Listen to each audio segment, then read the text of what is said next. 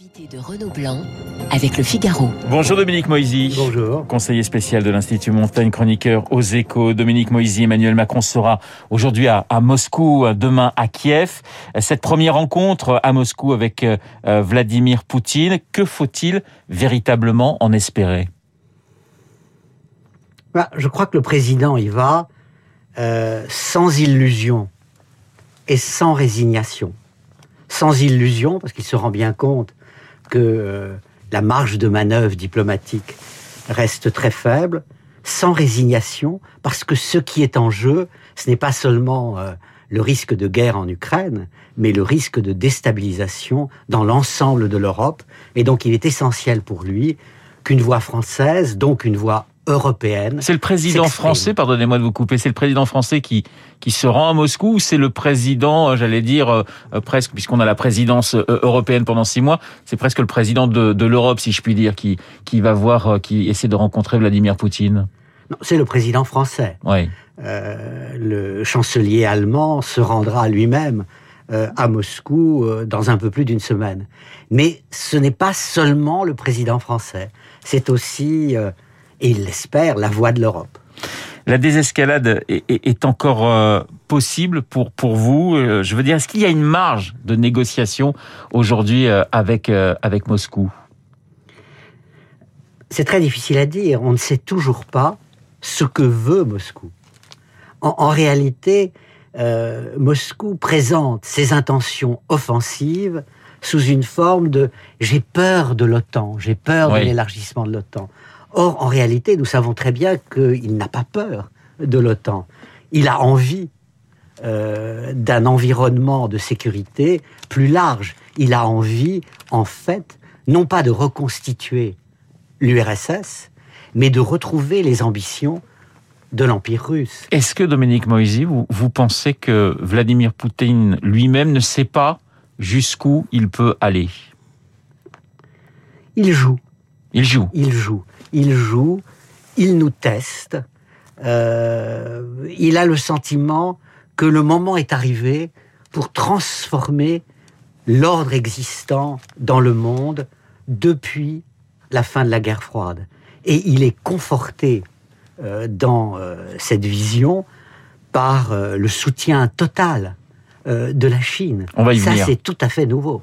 On va y venir, mais tout d'abord, quel type de, de relations entretiennent euh, Emmanuel Macron et, et, et Vladimir Poutine? Est-ce que c'est simplement, j'allais dire, du respect entre deux présidents ou il y a un petit peu plus? On se souvient de la première rencontre entre les deux hommes à, à, à Versailles en, en, en 2017. Est-ce qu'il y a un minimum de confiance entre, entre les deux dirigeants? Je crois que en politique internationale, il est sage de partir de l'idée que les acteurs sont des monstres froids, qui ont très peu d'affect. Alors ils font semblant de mettre en avant euh, euh, la haute estime, euh, le charme de leur interlocuteur. Mais en fait, Emmanuel Macron lui-même est revenu de ses illusions initiales. Il a appris en quelque sorte, il a appris, il a appris. On peut penser que au début de sa présidence, il avait le sentiment qu'il pouvait, par son simple charme, convaincre Poutine d'un côté, Trump de l'autre, oui. de changer de position. Il s'est rendu compte que euh, ça ne marchait pas comme ça en politique internationale. Alors, c'est d'abord Moscou avant d'aller à Kiev. C'est pas totalement anodin, Dominique Moisy, de commencer euh, par Moscou. C'est une façon peut-être aussi de dire aux Ukrainiens, je vais venir avec des propositions euh, russes, il va falloir que vous les écoutiez. Oui, euh, je, je, sais que tel candidat à la présidence dit il faut d'abord aller chez la victime avant euh, d'aller euh, chez le coupable. Mais je crois que le président Macron a tout à fait raison de commencer son voyage à Moscou. Qu'est-ce que les Russes sont prêts à négocier? Qu'est-ce que les Russes sont prêts à accepter? Est-ce que l'idée qui flotte régulièrement d'une finlandisation oui. de l'Ukraine et euh, un bon compromis. Mais en réalité, personne ne voulait pousser euh, l'Ukraine dans l'organisation du traité atlantique. Donc euh, c'est compliqué. On leur donne ce qu'ils ont presque déjà, mais qu'ils veulent avoir de manière certaine. je ne suis pas sûr que ça suffira. Est-ce que de, est-ce qu'Emmanuel Macron, d'une certaine manière, joue, joue, joue gros avec ce double déplacement? Je ne crois pas. Euh, on l'entend souvent, euh, mais ça ne me paraît pas réaliste. S'il y a un début de désescalade, le président pourra dire j'y ai joué mon rôle, Oui. j'ai contribué à cette désescalade. Et si la tension se poursuit et débouche sur euh, une crise proprement militaire, le président pourra dire ce n'est pas ma faute, c'est celle de Vladimir Poutine. Dominique Moisy, les Occidentaux sont, sont-ils profondément divisés aujourd'hui ou est-ce qu'ils se répartissent, j'allais dire, les rôles? Macron qui va voir Poutine, Biden euh, qui, euh, qui tape encore euh, du poing. Est-ce qu'il y a une répartition des rôles ou est-ce qu'il y a une, finalement une véritable division entre les Occidentaux sur ce, sur ce dossier ukrainien? Non, je crois que Poutine a réussi ce miracle euh, de redonner vie à l'OTAN, de resserrer les liens transatlantiques, de resserrer les positions entre Européens eux-mêmes. Donc je crois qu'il y a plutôt aujourd'hui ce que j'appellerais presque une sorte de division implicite du travail entre Washington et Paris. Washington parle fort, envoie des troupes, Paris euh, essaye jusqu'au bout de jouer la carte diplomatique. Mais ils le font ensemble. Et effectivement, Olaf Scholz va se rendre d'ailleurs à Washington euh, dans, dans, les, dans les heures qui viennent. Euh, Joe Biden, on se souvient de, j'allais dire, sa gaffe en disant, bon, petite invasion, nous n'intervenons pas, euh, grosse invasion, nous, nous, nous serons là. Est-ce qu'il a, en quelque sorte, repris la main pour vous, Dominique Moisy, ces derniers jours? Alors, il, il a repris la main tactiquement. Euh, il ne fait plus les erreurs euh, qu'il a commises. Il envoie euh, des signaux forts. En ce moment, on est dans une guerre d'images et de paroles entre euh, euh, les deux camps. Mais sur le fond, euh, il n'a pas dissipé l'impression de faiblesse que les soviétiques, les Russes ont de euh, l'Amérique. Alors il y a eu cette image, et vous en parliez, hein, prise à l'ouverture des, des, Jeux olympiques de, de Pékin. On voit Xi Jinping aux côtés de Vladimir Poutine. L'axe Moscou-Pékin, c'est une vraie crainte aujourd'hui? Oui, je crois que c'est un fait euh, vraiment nouveau.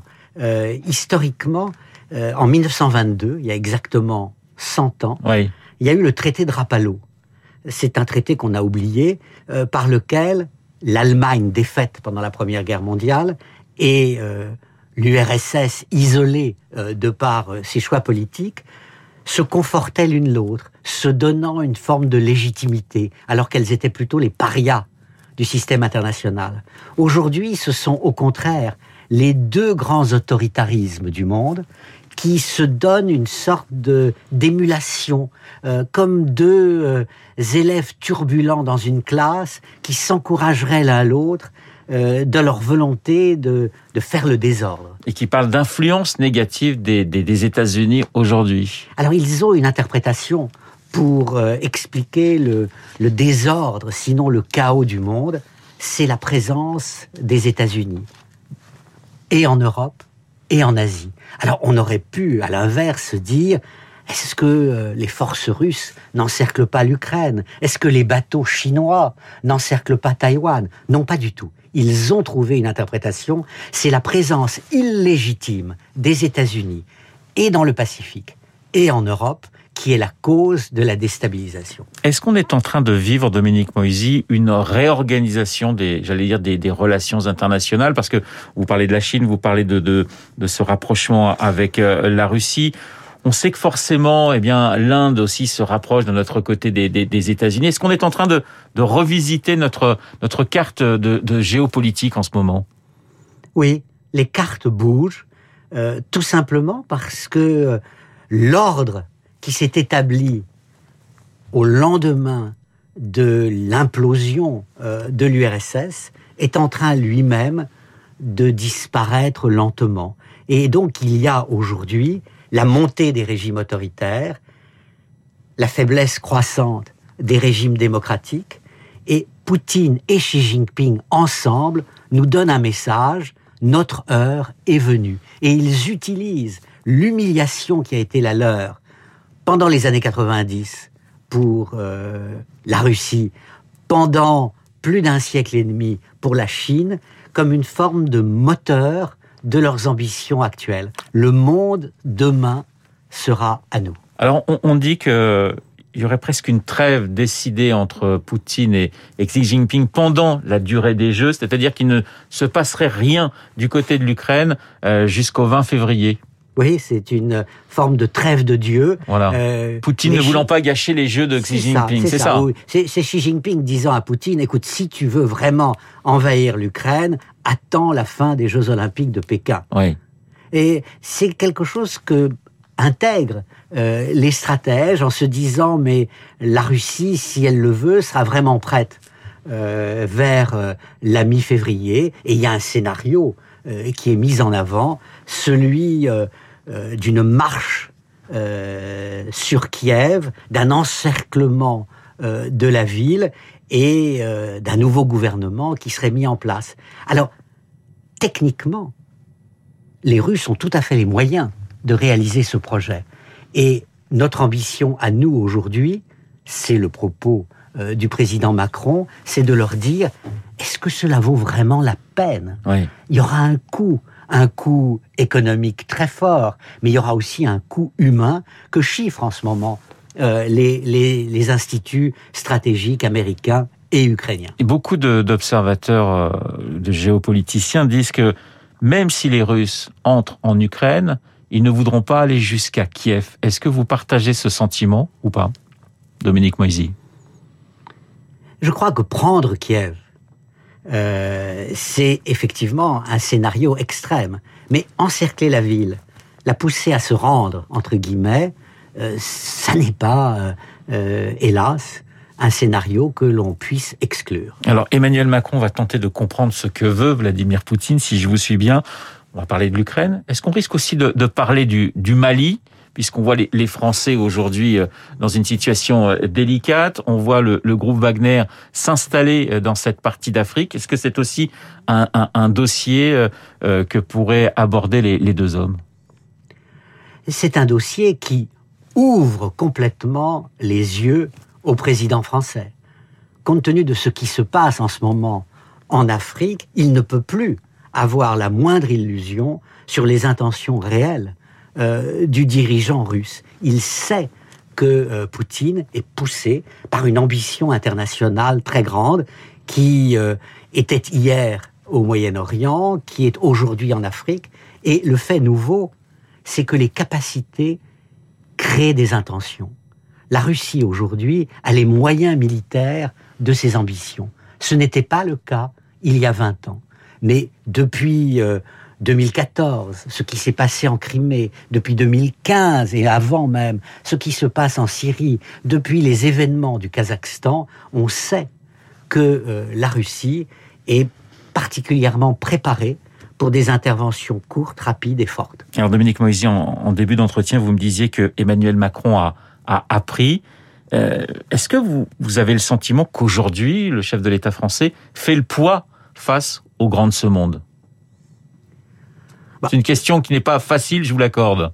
Non, je, crois qu'il y, a deux choses. Il y a euh, euh, le poids objectif de l'Europe et à l'intérieur de l'Europe de la France, et il y a la personnalité du président de la République. Et je pense que euh, aller à, à, Berlin, aller à Rome, aller à Washington, personne ne doute aujourd'hui de la stature présidentielle d'Emmanuel Macron. Son bilan sur ce plan est globalement très positif, au point que euh, ce n'est pas une indiscrétion de dire que dans ces capitales que j'ai citées, on pense et on souhaite la réélection du président de la République. Merci beaucoup Dominique Moisy d'avoir été ce matin mon invité, le conseiller spécial de l'Institut Montienne et votre chronique à retrouver ce matin justement dans les échos consacrés à la Chine et à son évolution entre 2008, les Jeux Olympiques d'hiver et d'été, pardonnez-moi, et, les Jeux Olympiques de 2022, les Jeux Olympiques d'hiver d'aujourd'hui. Merci encore d'avoir été mon invité. Il est pratiquement 8h30 dans un instant, l'essentiel de l'actualité avec Augustin.